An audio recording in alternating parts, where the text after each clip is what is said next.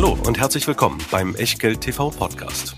Bevor es gleich losgeht, beachtet bitte unseren Disclaimer auf der gleichnamigen Unterseite auf www.echtgeld.tv. Auf die Inhalte dieses Disclaimers wird zu Beginn einer jeden Sendung explizit eingegangen. Und nun viel Spaß und gute Unterhaltung mit Tobias Kramer und Christian W. Röhl. Herzlich willkommen aus Berlin. Herzlich willkommen zu Echtgeld TV. Es ist mal wieder Zeit, über unser Depot zu reden. Und das machen wir auch sehr gerne und das machen wir auch etwas ausführlicher. Heute in der zweiten Sendung. Und wir, das sind wie immer Christian Veröhl und ich. Mein Name ist Tobias Kramer. Wir heißen euch willkommen zu unserer zweiten Depotsendung, wo wir uns äh, heute mal die Südseite der Wertentwicklung etwas genauer anschauen. Wer die Nordseite noch nicht gesehen hat, kann das auch noch tun. Die Sendung ist eine Woche alt. Wir haben hier ein Mini-Update in dieser auch mit enthalten, weil ein paar Werte haben sich schon wieder verändert. Aber bevor wir so richtig loslegen und bevor ich Christian auch sagt, was wir noch alles Tolles für euch vorbereitet haben, brauchen wir natürlich den Start mit dem Klassiker, mit dem Disclaimer. Ja, hallo auch aus der Friedrichstraße und gerade wenn es doch heute ums Depot geht, ist ein Hinweis besonders wichtig. Alles, was wir hier machen, ist keine Anlageberatung, keine Rechtsberatung, schon gar keine Steuerberatung und natürlich auch keine Aufforderung zum Kauf oder Verkauf von Wertpapieren. Wir tun hier unsere Meinungen kund und was ihr aus diesen Meinungen macht oder eben nicht macht, das ist ganz allein eure Verantwortung und damit auch euer Risiko. Wir können dafür keine Haftung übernehmen und genauso wenig können wir eine Gewähr übernehmen für Richtigkeit, Vollständigkeit und Aktualität der Unterlagen zur heutigen Sendung, die ihr wie immer in der Echtgeld TV Lounge findet. Und wenn ihr immer noch nicht wisst, was denn diese ominöse Echtgeld TV Lounge ist. Einfach mal ins Internet schauen, www.echtgeld.tv, dort anmelden und dann kriegt ihr nicht nur die Materialien zur Sendung, sondern auch Einladungen zu künftigen Sendungen und alles, was uns sonst noch bewegt, direkt per E-Mail. Jetzt legen wir aber auch gleich los. Wir haben ein pickepacke vollgepacktes Programm. Wir reden heute nämlich, ja, wie schon gesagt, über die Flops, aber natürlich dabei über einzelne Aktien, insbesondere über Tabakaktien. Wir haben uns mal die Altre herausgepickt. Wir reden heute über Sixt. Wir reden über eine Aktie, die eigentlich das Börsenhalbjahr beschreibt, nämlich hoch-tief müsste ja eigentlich dann hoch, tief, hoch heißen. Und dazu natürlich insgesamt noch der Blick aufs Börsenhalbjahr und auf den besten Performer des letzten halben Jahres und des letzten Jahres in den deutschen Indizes. Und das ist HelloFresh. Da habe ich diese Woche für die DSW die Hauptversammlung verfolgt und auch dazu kriegt ihr ein kurzes Update. Aber Tobias, vorher haben wir eine Premiere, denn seit wir auf YouTube sind, haben wir noch nie jemanden zugeschaltet als Nummer drei. Und genau das tun wir jetzt, denn wir machen ein bisschen Follow-up. Das habt ihr euch gewünscht und dem kommen wir auch nach. Wir haben ja im vergangenen Monat ein Interview-Triathlon gemacht.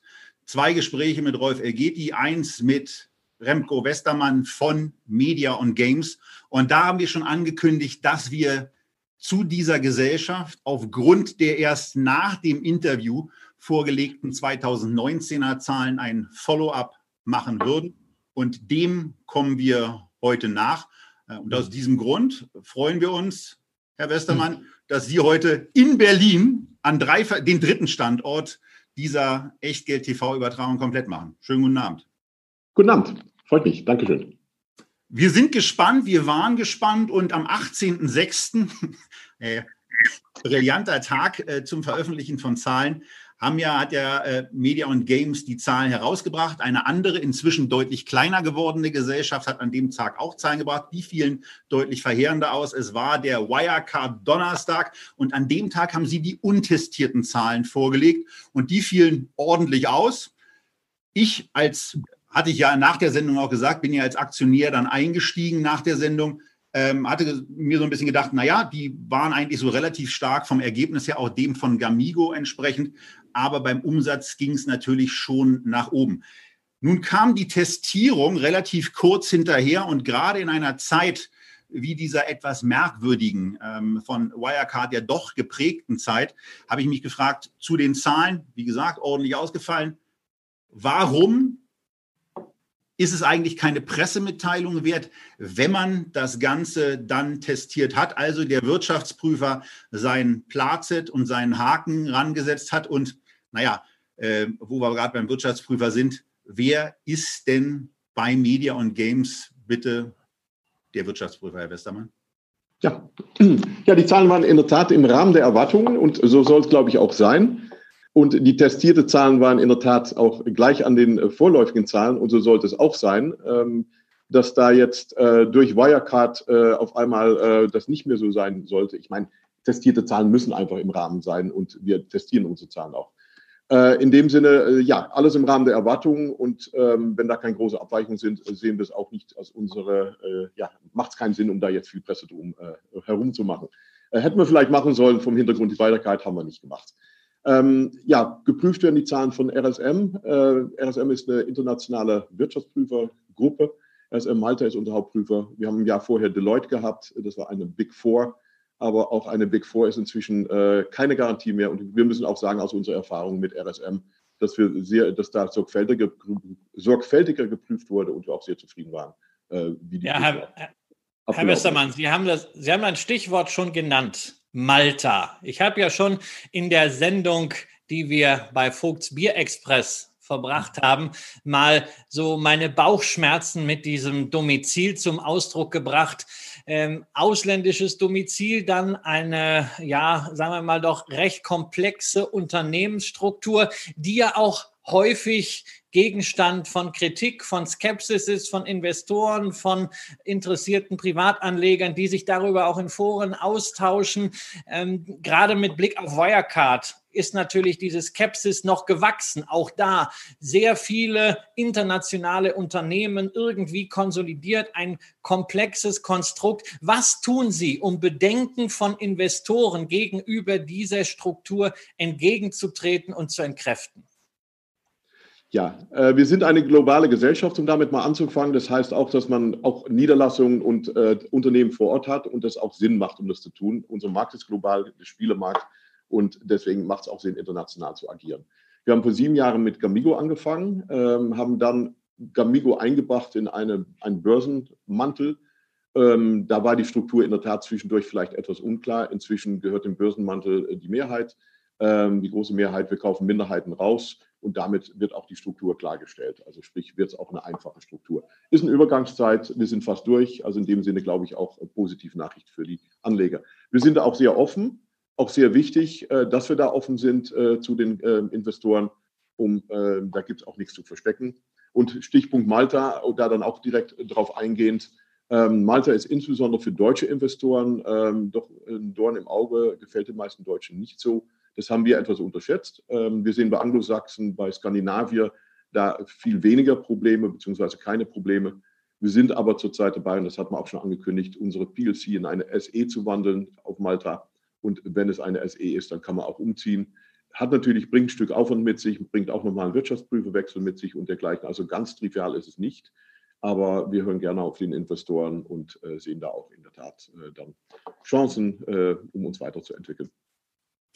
Den zahlreicher werdenden Podcast-Hörern entgeht jetzt gerade das eingeblendete Porträt der Media und Games, wo wir und da wo wir an der Stelle auch gerne mal darauf hinweisen, dass hier natürlich eine im Vergleich zu vielen anderen Gesellschaften, die wir sonst besprechen, eine verhältnismäßig kleine Unternehmung mit dabei ist, die die Echtgeld-TV-Kriterien in Bezug auf die Marktkapitalisierung jetzt genau erfüllt. Nichtsdestotrotz und gerade aufgrund jüngster Ereignisse auf YouTube. Wenn ihr diese Aktie kaufen wollt, dann geht vor allen Dingen mit dem vor, was wir euch immer ans Herz legen, mit einem Limit. Kauft nicht einfach so, kauft schon gar nicht außerhalb der Börsenhandelszeiten einfach so. Und solltet ihr aus, euch aus irgendwelchen Gründen dazu entscheiden, irgendeine Aktie oder auch diese zu verkaufen, macht das auch außerbörslich niemals ohne Limit. Es sei denn, ihr wisst irgendwas was strafrechtlich nicht relevant ist und äh, insiderrechtlich nicht relevant, aber so beeindruckend ist für den Kurs, dass ihr jetzt zuschlagen müsst. Ansonsten zurück zum Thema zu Media und Games. Im Interview war ja für mich eine der wichtigsten Fragen dieses, dieses nachhaltige 30-prozentige Wachstum als Unternehmensziel. Wenn wir aufs Jahr 2020 blicken, das ja jetzt zur Hälfte vorbei ist und das auch mit den Quartalzahlen, die ja jetzt auch veröffentlicht wurden, äh, mal ins, ins Kalkül nehmen. Ist da 30 Prozent eigentlich das untere Level des Wachstums? Weil das würde ja bedeuten, in diesem Jahr 109 Millionen Euro Umsatz, ein EBITDA von jenseits 20. Und wenn ich dann auf die, auf die, wenn ich auf die Quartalszahlen schaue, dann müsste ja das eigentlich nicht negativ gemeint, aber es müsste eigentlich relativ locker machbar sein. Und wenn dann noch ein bisschen zusätzliches Corona-Wachstum kommt, müsste doch eigentlich auch mehr drin sein. Frage also, wie sieht es aus mit einer Guidance für das Jahr 2020? Was sind da die Ziele und auf was dürfen sich Investoren einstellen oder sogar freuen? Ja, wir haben die letzten Jahre starkes Wachstum gezeigt, haben einen Keger von über 40 Prozent ähm, sehen auch für die Zukunft äh, Wachstum, starkes Wachstum vor uns, äh, haben in der Tat ein Ziel abgegeben von mindestens 30 Prozent Umsatzwachstum Jahr auf Jahr, fühlen uns damit auch komfortabel, ist eine Kombination aus organisches Wachstum und Wachstum äh, mit Akquisen. Ähm, wenn wir jetzt schauen auf unsere aktuelle Zahlen, dann äh, Q1 hat sich sehr gut gezeigt, Zahlen sind ja publiziert. Q1 2020 waren 99 äh, Prozent über, also fast eine Verdopplung gegenüber Q1 2019. Ähm, zweite Quartal wird auch stark, das haben wir auch schon kommuniziert. Äh, noch keine Zahlen, die kommen Ende Juli, aber wird auch stark. Äh, Corona hat dazu geführt, dass viele Leute zu Hause waren. Wenn Leute zu Hause sind, wird mehr gespielt. Also hat unseren Umsatz gut getan. Auch viele neue Spieler, die in die Spiele reingekommen sind. Also auch Q2 wird gut. Wo wir etwas hinterherliegen, ist im M&A-Bereich. Äh, wir machen drei bis fünf M&A-Fälle normalerweise pro Jahr haben dieses Jahr eine gemacht, sind durch Corona, ähm, sind die Due Diligences etwas verzögert, aber erwarten auch dieses Jahr weiter zu akquirieren, aber etwas später im Jahr, was natürlich das Wachstum dann auch fürs Jahr ein bisschen, ähm, ja, ein bisschen weniger im M&A-Bereich gibt. Insgesamt aber fühlen wir uns komfortabel mit den 30 Prozent und ich schließe auch nicht aus, dass wir mehr machen, wollen uns aber auch nicht unter Zugzwang setzen. Ja, Herr Westermann, äh, letzte Frage. Sie sind ja als relativ kleine Gesellschaft doch under Research von relativ vielen Analystenhäusern. Ähm, das äh, ist, ist, schon, ist schon verwunderlich. Es gibt eine ganze Reihe von Studien. Ähm, diese Studien sind ja teilweise für Anleger auch hilfreich, weil ihr Geschäft dort aus einer Finanzperspektive einfach mal erklärt wird. Also für mich ist in so einer Studie immer der deskriptive Charakter am wichtigsten. Aber am Ende meinen Analysten halt immer, sie müssen irgendwelche Kursziele raushauen. Ja, so was ich von Kurszielen halte, wissen unsere Zuschauer. Wer es noch nicht weiß, kann man meinen Twitter-Account durchschauen. Ähm, aber ich will Sie doch mal damit konfrontieren. Ja, also äh, Haug und Aufhäuser stellt ein Kursziel von 1,80 äh, in den Raum. Äh, Warburg war schon bei 2,40 je Aktie, äh, hat jetzt erhöht auf 3,20. Äh, wir sind aber gerade, nachdem die Aktie schon gestiegen ist, bei 1,40. Ähm, ist da nicht doch äh, so ein bisschen viel gerade auf Seiten Warburg an Optimismus eingepreist oder fühlen Sie sich durch diese Kursziele unter Druck gesetzt? Wie nehmen Sie das wahr? Ja, erstmal als Vorstand äh, gebe ich ungern Stellungnahmen zu Kurse ab. Sollte man auch nicht, ist immer schwierig. Äh, wir sind fürs operative Geschäft zuständig und dass wir auch unsere Firma nach außen bringen. Da gehört natürlich auch dazu, dass viele Analysten uns covern. Damit äh, wir sind doch keine Standardfirma, wir sind keine Immobilienfirma, machen keine Autos und doch etwas erklärungsbedürftiger. Deswegen gut, dass auch äh, diverse Analysten uns covern.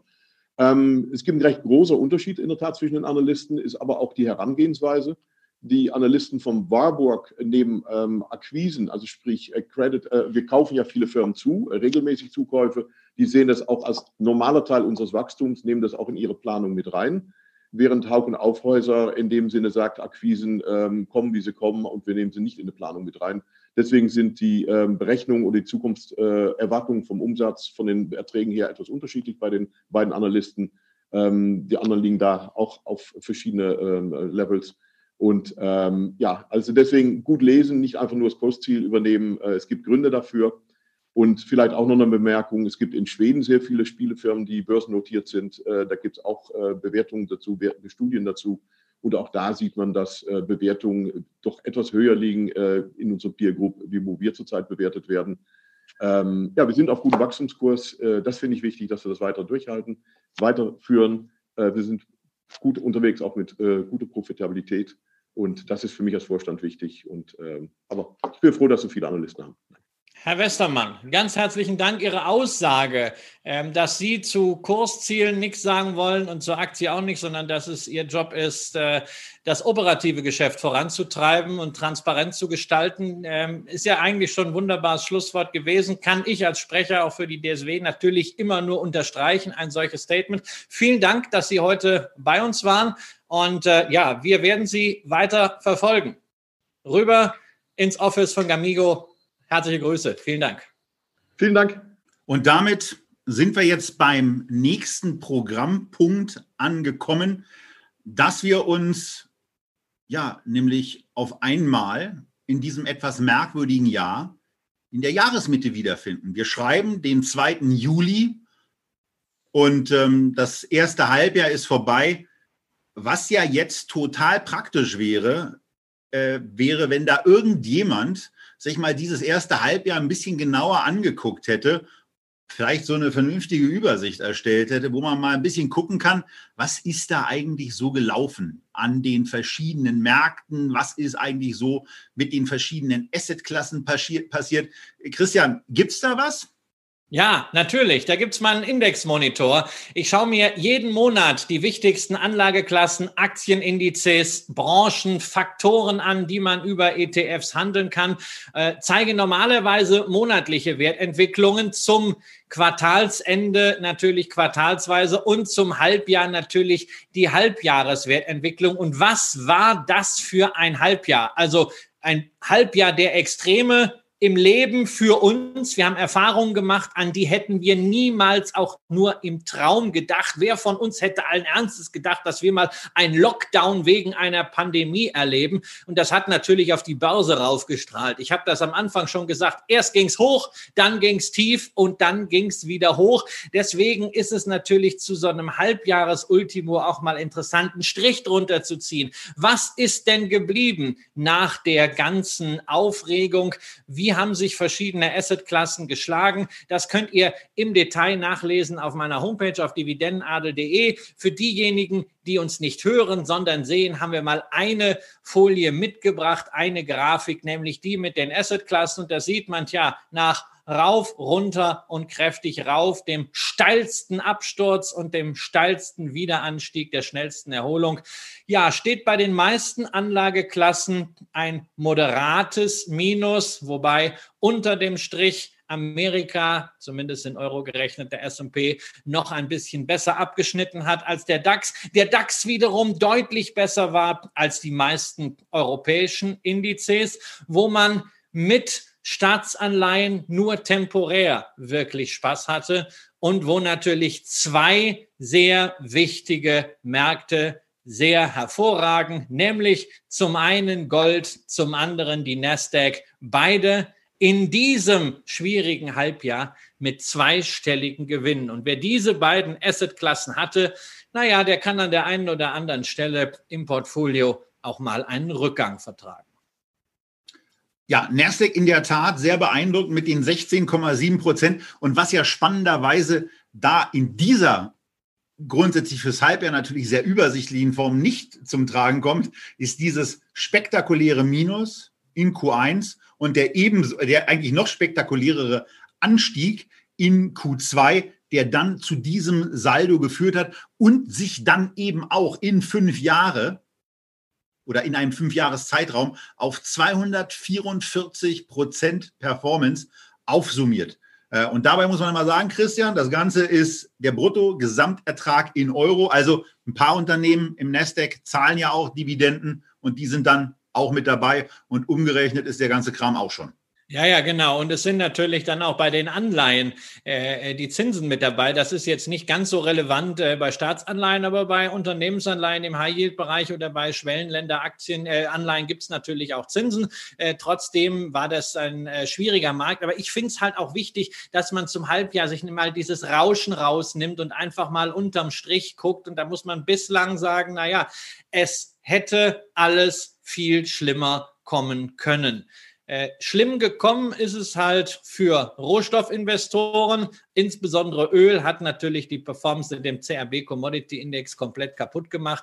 Ähm, da sind wir bei über 20 Prozent Minus. Und was für viele Anleger extrem überraschend war, natürlich Immobilienaktien. Die galten ja immer als besonders defensiv, aber der weltweite Immobilienaktienindex fast nur REITs sind da drin aus Amerika, aber auch aus Asien. Ja, auch der mehr als 20 Prozent Minus in diesem äh, Halbjahr. Nichts defensiv liegt natürlich daran, in dem Index waren relativ hochgewichtet die Anbieter von Office-Immobilien, also Büros, aber auch Gewerbe, Handels, Retail-Immobilien und zwar nicht so entspannte Nahversorgungszentren, wie uns Rolf Elgeti die vorgestellt hat, sondern was da vor allen Dingen drin sind, sind die Shopping-Tempel, die Malls und die waren halt geschlossen äh, zeitweise. Da gab es also keine Einnahmen, da werden auch Kunden eventuell pleite gehen und in dem Fall ist es halt für die Investoren kein defensives Investment. Außerdem kommt halt dummerweise bei so einem Immobilien-ETF dazu, dass die Stars der REITs, also sowas wie Mobilfunkmasken, American Tower Corporation oder auch die Digital-REITs, Rechenzentren wie eine Digital Realty, da eben nicht drin sind. Und jetzt bleiben wir, jetzt können wir idealerweise den guten alten Spruch bringen, warum in die Ferne schweifen, wenn das Gute liegt so nah? Denn für euch liegt das Gute ja noch näher. Ihr guckt jetzt natürlich schön erstmal zu Ende. So fangen wir mal an. Aber wenn ihr zu Ende geguckt habt, dann ist das eine und das zweite Interview mit Rolf Elgeti von der deutschen Konsum Read und von der deutschen Industrie Read eben nur einen Klick entfernt. Und das legen wir euch genauso ans Herz wie das Interview mit Remco Westermann von Media und Games zu der Gesellschaft, wo es eben das Update gab. Also von daher ist eben auch die Historie bei Echtgeld TV nochmal den einen oder anderen Blick wert. Und äh, wir haben ja die Investorenbereiche dieser drei Gesellschaften schon in den Interviews hervorgehoben. Und die sind es eben auch wert, dass ihr sie besucht und euch da über die Gesellschaften informiert ähm, und die Interviews natürlich auch anschaut. Ansonsten auch hier nochmal der Hinweis und vor allen Dingen das Dankeschön an euch für die sehr, sehr umfangreich ausgesprochenen Lobeshymnen, insbesondere bei Apple in dem Podcast-Kanal. Das hat, äh, der Aufruf hat sehr, sehr gut funktioniert. Wir merken auch deutliche Bewegung. Von daher, wenn ihr uns noch nicht bewertet habt und Podcast-Hörer seid, seid doch bitte so gut und lasst am Ende eine Fünf-Sterne-Bewertung, gerne auch mit einem Kommentar. Zum Beispiel, wie toll ihr den Disclaimer findet da. Das wirkt dann ein bisschen besser für uns und auf die Abrufe ein. Was aber auch toll war und was jetzt in Christians Grafik überhaupt nicht zum Ausdruck gekommen ist, ist eine Aktie, die wir hier auch schon besprochen haben, die heute Abend, also an diesem Donnerstag, muss ich ja präzise sagen, wo wir die Sendung aufzeichnen, beziehungsweise live auch auf YouTube übertragen, heute Abend bei mir zu Hause wieder fürs warme Essen sorgen wird durch eine fristgemäße Lieferung mit einer beeindruckenden Kette, mit einer beeindruckenden Aktienperformance. Wir reden von HelloFresh und die hatten Hauptversammlung und dreimal dürft ihr raten, wer da war. Ihr braucht nur einmal. Christian war da. Was ist da so passiert, Christian? Naja, also ich war ja nicht wirklich da, sondern äh, momentan. Ja, so ein bisschen virtuelle Hauptversammlung. Das heißt, es gab auch keine Verkostung. Anders als im letzten Jahr gab es auch kein äh, sehr gutes Buffet. Also ich war äh, zu Hause mit meinen Fischermen und meiner Cola, habe meine Fragen vorher eingereicht, habe natürlich mit dem Unternehmen gesprochen. Ja, HelloFresh, ähm, das ist wirklich eine äh, Wahnsinnsentwicklung. In den letzten zwölf Monaten hat die Aktie 500 Prozent plus gemacht. Ja, wir sind heute, wo wir diese Sendung äh, aufzeichnen, zum ersten Mal über 50 beim Aktienkurs. Vor einem Jahr, als die Hauptversammlung war, war der Kurs äh, bei acht. Und das ist dann auch das Niveau, zu dem Rocket Internet damals ausgestiegen ist. Ähm, ja, schlechtes Timing.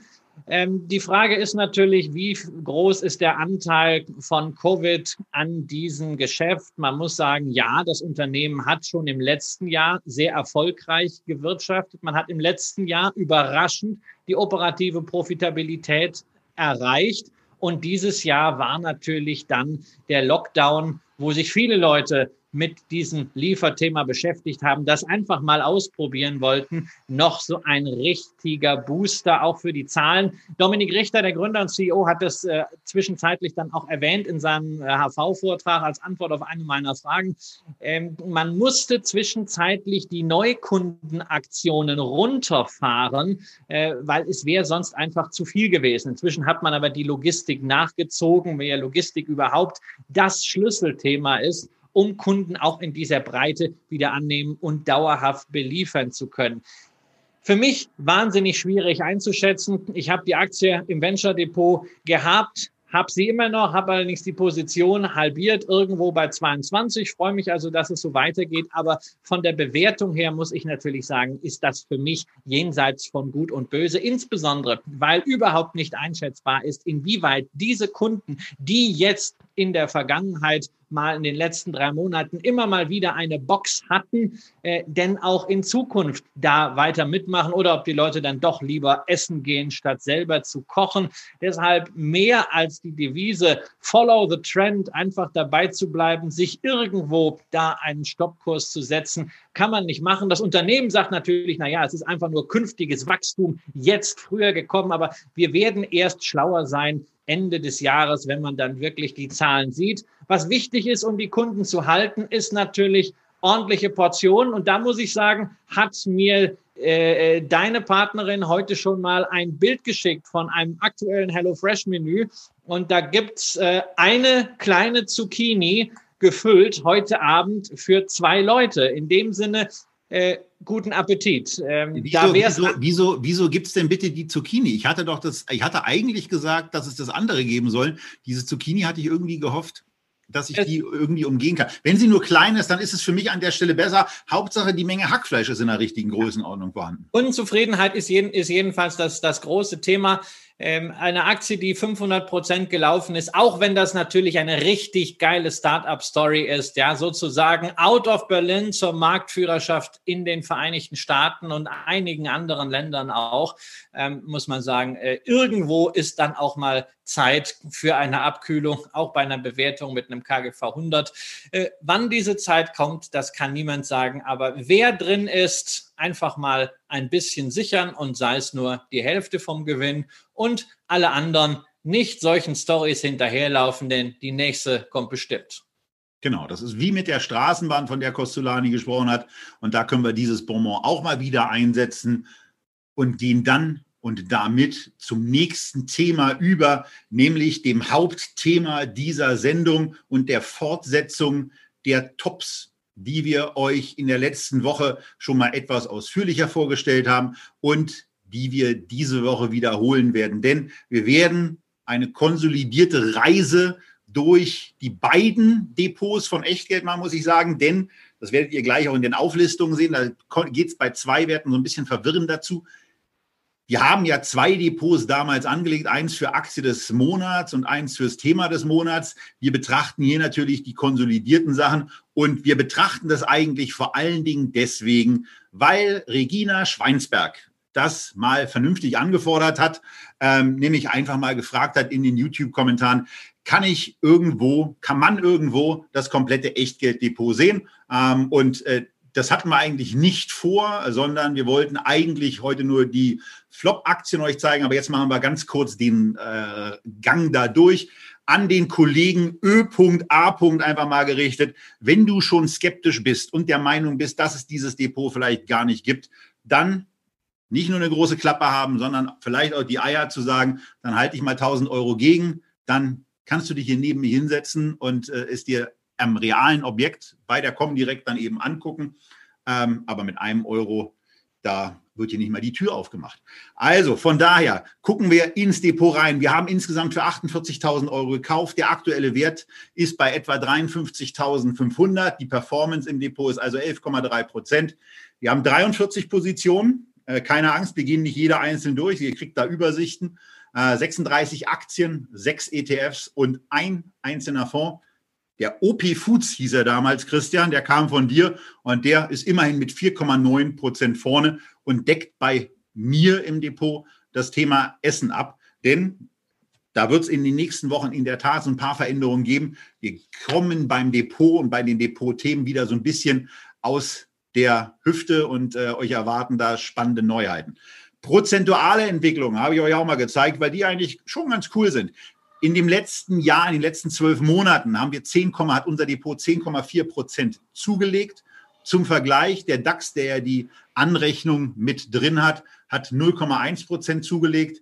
Der MSCI World hat 3,9 Prozent zugelegt. Also von daher, das ist ganz ordentlich. Auch hier to date minus 0,2 Prozent ist da die Wertentwicklung.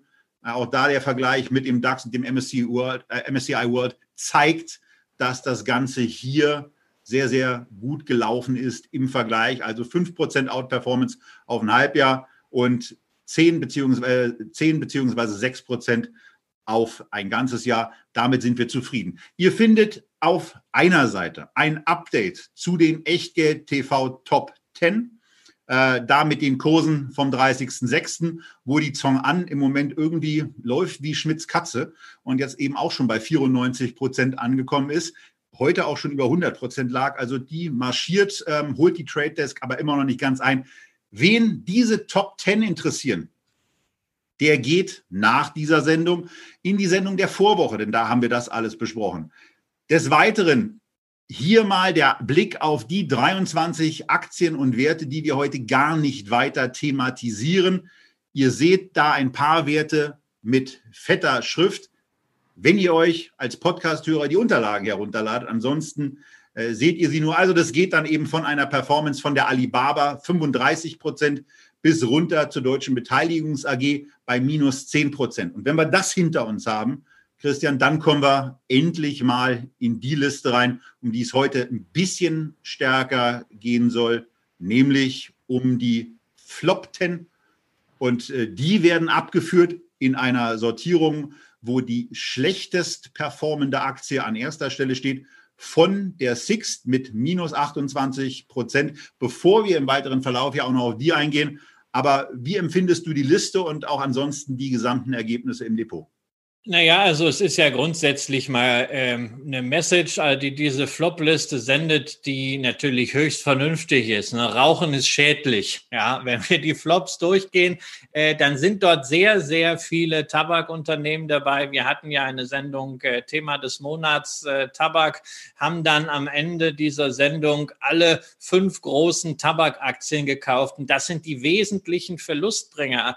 Ähm, ansonsten haben wir natürlich äh, Sixt als eine unmittelbar natürlich von Covid-19 betroffene Firma drin. Wenn die nicht dabei gewesen wären, dann wäre die Performance noch besser gewesen als diese 11 Prozent, die du zitiert hattest. Aber ne, hätte, hätte Fahrradkette. Ähm, nichtsdestotrotz, das Ganze ist ja auch keine Blaupause, äh, ähm, was wir hier zum Depotaufbau machen. Aber es ist einfach mal äh, die Möglichkeit nachzuvollziehen, dass wir das, was wir hier erzählen, mit eurer Unterstützung, denn ihr habt äh, diese Aktien gewählt, immer aus unterschiedlichen Alternativen oder besser gesagt die Zuschauer, die damals schon dabei waren. Inzwischen sind wir ja noch deutlich mehr.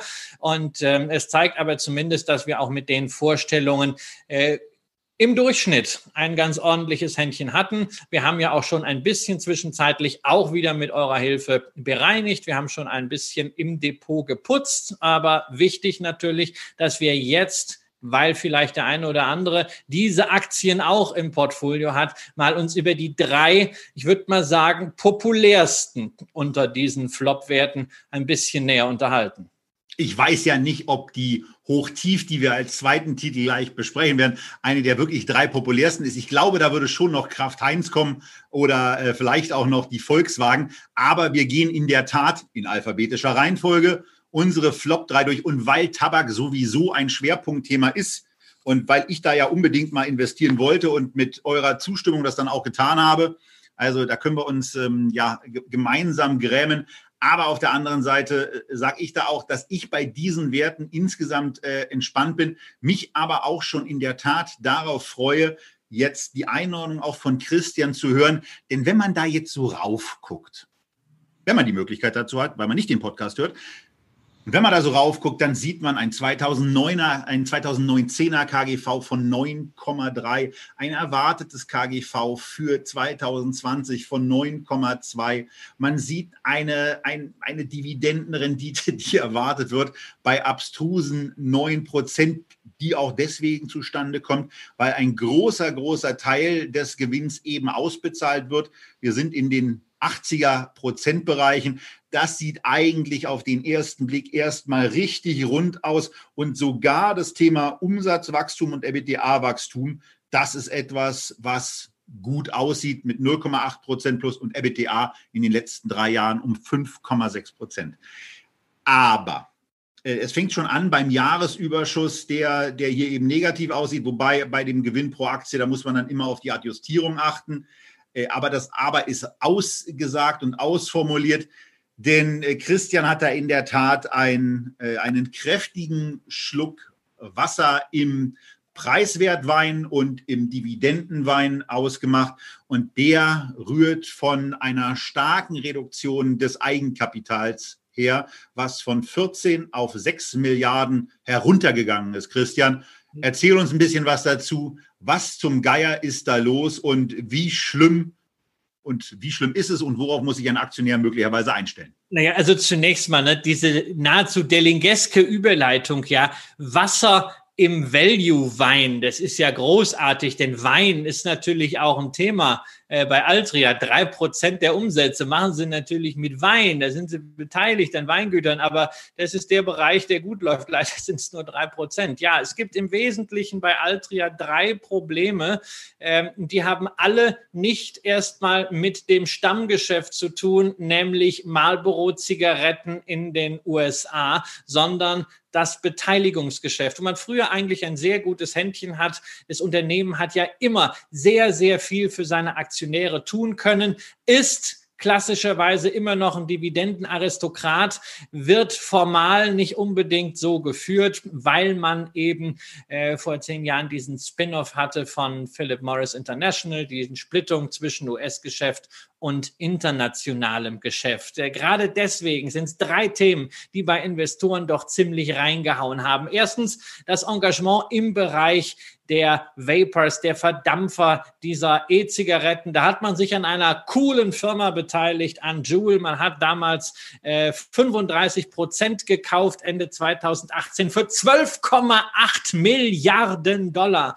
Das Dumme ist, dass Juul inzwischen Gegenstand von Untersuchungen ist, Gegenstand von Klagen. Erst vorgestern hat Hawaii geklagt wegen irreführender Werbung mit Blick auf Jugendliche. Es sind schon Verfahren anhängig, unter anderem in Kalifornien und New York. Was musste man wirklich machen? Man musste den Anteil gehörig abschreiben. Dann zweites Thema. Ende 2018 war der große Hanfboom, Cannabis-Legalisierung. Man ist auch dort eingestiegen, hat sich an der börsennotierten Kronos beteiligt, hat auch dort mal 1,8 Milliarden auf den Tisch geknallt. Inzwischen ist der Anteil an der Börse nur noch die Hälfte wert. Auch da Abschreibungen. Und dann hält man als ehemaliger Aktionär von SIB Miller immer noch 10 Prozent an AB InBev, an der weltgrößten Brauerei. Auch die haben wir erst kürzlich hier besprochen. Das Dumme da, in den letzten zweieinhalb Jahren ist dieser Anteil von 20 Milliarden auf 9 Milliarden Börsenwert zusammengeschnurrt. Ja, und wenn man diese ganzen Belastungen zusammenaddiert, ist das Eigenkapital von Altria von 14 auf 6 Milliarden gesunken. Ähm, das ist jetzt nicht kritisch. Die stehen immer noch da mit einer sehr guten Bilanz was die Verschuldungssituation angeht, bedeutend besser als die meisten Unternehmen der Branche. Aber dieser Nimbus von Altria, diese Erfolgsstory, die hat einen gehörigen Dämpfer bekommen und deswegen bewertet man die Aktie inzwischen anders. 2016, 2017 war die Bewertung mit dem 22-fachen Gewinn inzwischen eben nur noch mit dem Neunfachen. Da sind nicht die Gewinne zusammengeschnurrt aus dem Tabakgeschäft. Das läuft nach wie vor auf hohem Niveau, weitgehend seitwärts. Was an Absatz wegbricht, das kann man über Preise weitgehend kompensieren, sondern man sagt einfach, diese Erträge sind nicht mehr so viel wert, weil so dieser besondere Touch des Unternehmens weg ist. Tja, und was macht man jetzt als Investor mit diesem Titel? Also ich finde ja trotzdem, also ich meine, der Chart sieht natürlich äh, seit 2017 im Grunde genommen verheerend aus, wenn man da sieht, dass von einem Kurs von knapp 80 jetzt auf unter 40 das Ganze gefallen ist. Aber geraucht wird dann eben doch weiter und ähm, irgendwann muss ja, also irgendwann kann sowas zumindest auch mal drehen. Oder wie beurteilst du aus deiner Perspektive das Thema Altria?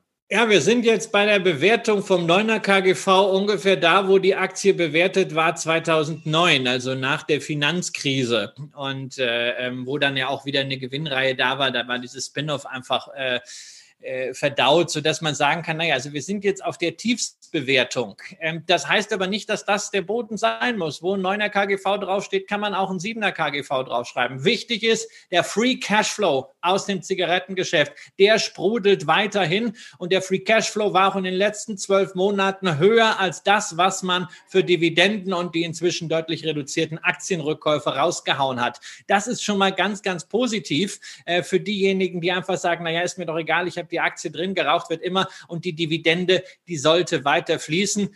Da ist es für mich eine ganz solide Halteposition. Wenn man jetzt sagt, na ja, also das war's jetzt mal, das müsste ein Schnäppchen sein, na, da würde ich einfach mal lieber eine Linie anlegen und warten, bis dieser Abwärtstrend, der ja nun doch seit 2017 anhält, gebrochen wird, bis wir irgendwo mal eine Stabilisierung sehen und vor allen Dingen die Nachrichtenlage verfolgen, dass das Unternehmen nicht weiteren Unsinn macht mit irgendwelchen Beteiligungen.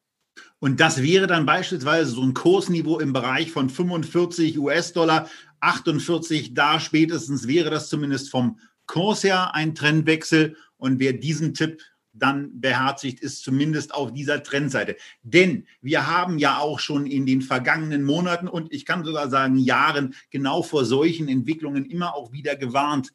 Äh, das sieht hier alles sehr, sehr schön und sehr, sehr spannend eigentlich aus von den Bewertungskennziffern. Aber in der Tat, was mit 11 günstig war, ist eben mit 9 noch günstiger und ist mit 7 nochmal günstiger. Und ähm, so kann es im Zweifelsfall weitergehen. Und damit sind wir im Zweifelsfall dann auch schon bei der nächsten Aktie, die übrigens auch ziemlich günstig wirkt. Okay, das 2019er KGV war natürlich sensationell günstig und an dem 2020er KGV, was bei 10,3 liegt, nicht mehr bei 5,8, merkt man schon, dass sich da offenbar bei dem Gewinn etwas ins Negative verändert. Und äh, damit sind wir angekommen bei der Hochtief, die ja schon einen ordentlichen Weg nach unten jetzt hinter sich hat. Aber auch hier ist eine sehr, sehr attraktive Dividendenrendite zu sehen mit einem Wert von 7,1 bei einem Payout-Ratio, was bedeutend niedriger ist als bei der eben besprochenen Altria, nicht mehr 80 Prozent, sondern im Bereich von 50 Prozent. Und darunter schüttet hoch tief aus hat jetzt noch nicht so eine richtig äh, Rock'n'Roll lange Historie und sicherlich auch eine gewisse Geschäftsvolatilität, denn Corona wirkt sich natürlich auch auf das Thema Bau aus. Christian, du hast äh, bei der Vorbereitung unter anderem auch die regionale Umsatzverteilung dir angeschaut und da ist ein relativ kräftiger Happen des Umsatzes in dem Land, was im Moment nicht nur Alltime heißt, beim SP und vor allen Dingen beim Nasdaq 100 verzeichnet, sondern auch bei den Corona-Neuinfektionen und aus diesem Trend auch nicht so richtig rauskommt. Und das hat natürlich Auswirkungen aufs Geschäft bei Hochtief, die USA. Ja, natürlich. Also äh, Hochtief ist zwar ein deutsches Unternehmen, das aber inzwischen den überwiegenden Teil seiner Umsätze im Ausland macht, den Großteil, mehr als die Hälfte davon über verschiedenste Beteiligungen auch in den Vereinigten Staaten. Und äh, wenn ich das hier so in Berlin sehe, habe ich den Eindruck, hier wurde auf Baustellen eigentlich auch während des Lockdowns überwiegend gearbeitet, aber in den USA waren wohl viele Baustellen dicht. Jetzt sehen wir, dass manche Staaten wieder zurückgehen in den Lockdown und man kann überhaupt nicht einschätzen, wie sehr das das Geschäft von Hochtief beeinflusst. Sind das äh, nur irgendwelche Verzögerungen? Werden vielleicht auch Projekte gecancelt? Äh, ich muss sagen, ich bin extrem gespannt auf die Zahlen, die am 23.07. kommen sollen zum zweiten Quartal. Ähm, da ist alles möglich. Natürlich, die Aktie ist günstig bewertet auf Basis der letztjährigen Gewinne, auch auf Basis der Schätzungen jetzt. Das ist alles äh, äh, fast Schnäppchen, aber ähm, die Streubreite der Erwartungen ist halt gigantisch und da ist sowohl eine sehr positive als auch eine sehr negative Reaktion der Börse möglich. Deswegen ist es eine Aktie, die für mich eine klassische Halteposition ist momentan. Ich würde da weder kaufen noch verkaufen und was die Dividende angeht, ähm, da muss ich äh, doch mal äh, ein bisschen Wasser an dieser Stelle in den Dividendenmörtel äh, gießen denn das hört sich alles schön an. 5,80 Euro Dividende gab es dieses Jahr, aber die sind halt schon geflossen. Die Hauptversammlung war schon. Die Erwartung der Analysten ist, dass es nächstes Jahr wieder 5,80 Euro gibt. Das Unternehmen hat ja auch inzwischen wieder einen ordentlichen Trackrekord aufgebaut, auch weil der Großaktionär ACS aus Spanien notorisch klamm ist und immer Geld braucht. Man konnte sich das auf Basis der Zahlen leisten, aber ähm, nicht diese Dividende als ganz gesetzt nehmen. Und man darf auch eins nicht vergessen, auch bei Hochtief gab es ein Abschreibungsproblem, nämlich die australische Tochter hat in Dubai ziemlich Geld versenkt und äh, auch deswegen hat man den Wert danach unten korrigiert. Deswegen waren die Zahlen 2019 dann nach Abschreibung unbereinigt ziemlich im Teich. Und dann kommen die Unternehmen immer hin und sagen, na ja, das sind ja nur Abschreibungen. Die sind ja nicht cashwirksam. Naja, das stimmt. Sie sind zum heutigen Zeitpunkt nicht cashwirksam. Aber irgendwann hat man ja das Cash mal ausgegeben, um diese Beteiligung mit diesem Bilanzansatz zu erwerben.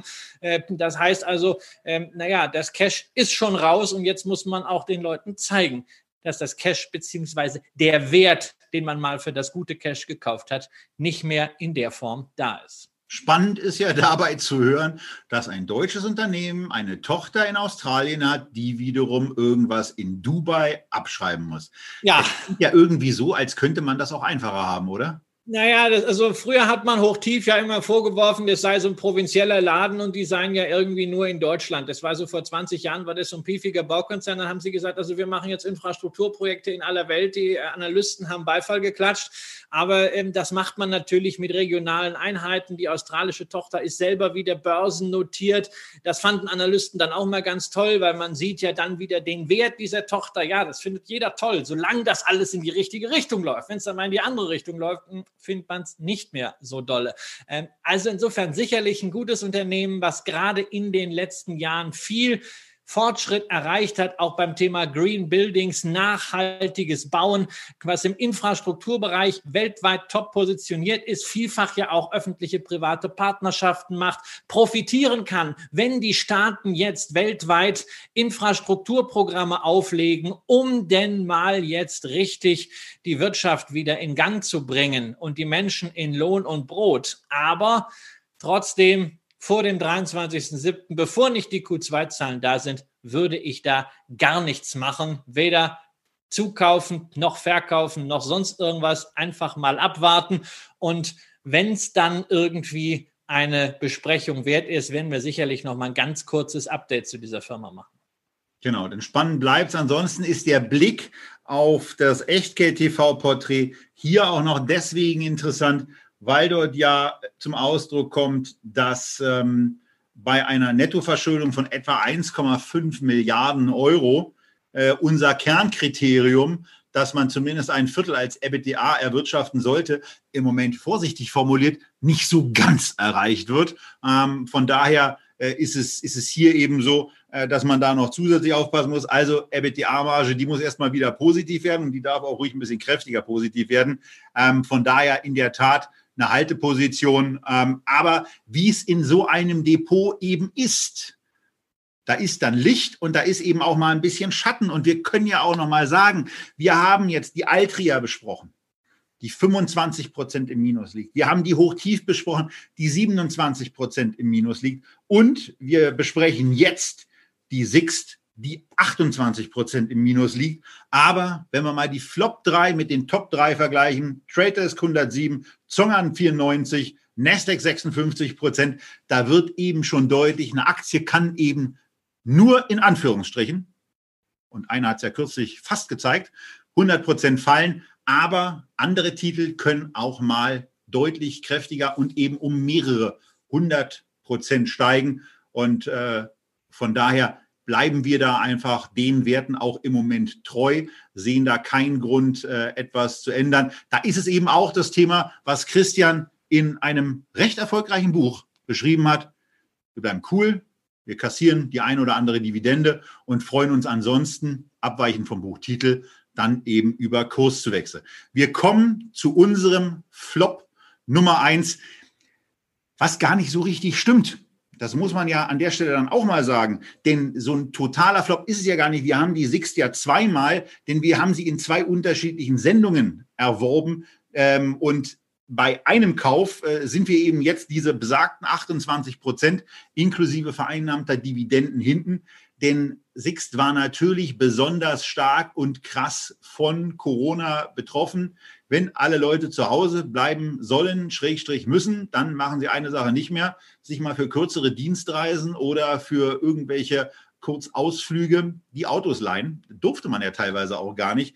Ähm, und so günstig das KGV für das Jahr 2019 jetzt eben aussieht, so teuer ist das 2020er KGV, weil der Gewinn natürlich brutal zurückgehen wird. Aber im Gegensatz zu anderen Autovermietern geht man immer noch davon aus, dass überhaupt eine gemacht wird. Und das ist ja eigentlich schon so ein kleinen Zwischenapplaus wert und schon äh, eine, eine, starke Leistung an der Stelle. Äh, von daher bleiben wir bei den Echtgeld-TV-Positionen eben auch in diesem Unternehmen investiert, verfolgen da weiter, was da so vor sich geht und wie es mit der Aktie weitergeht. Denn ganz grundsätzlich ist der Track Record, der auf der linken Seite des Porträts zum Ausdruck kommt und der eben bis Ende 2019 reicht.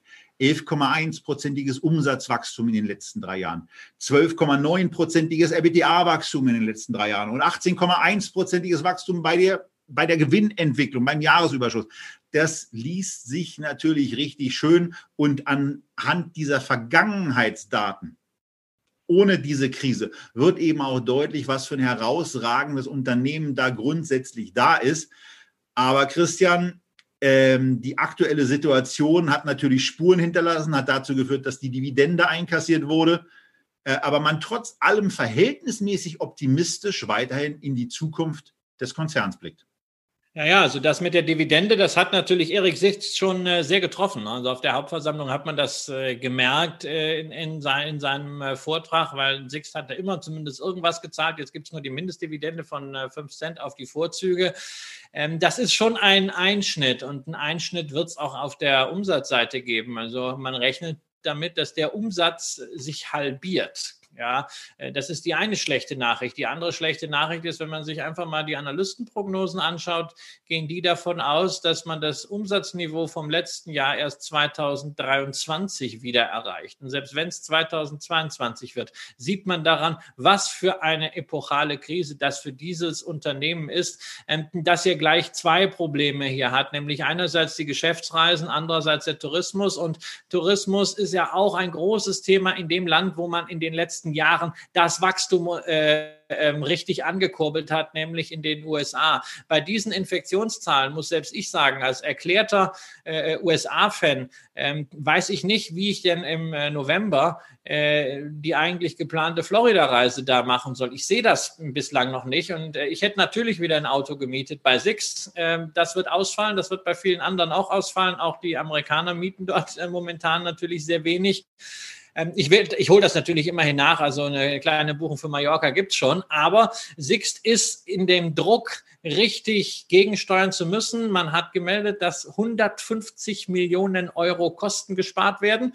Ähm, das ist natürlich positiv. Ne? Also fragt mich auf der anderen Seite natürlich, also wenn man so schnell so viel sparen kann, hatte der Laden vielleicht in den letzten Jahren ein bisschen fett angesetzt. Ähm, war man da nicht effizient genug? Nur so als Frage.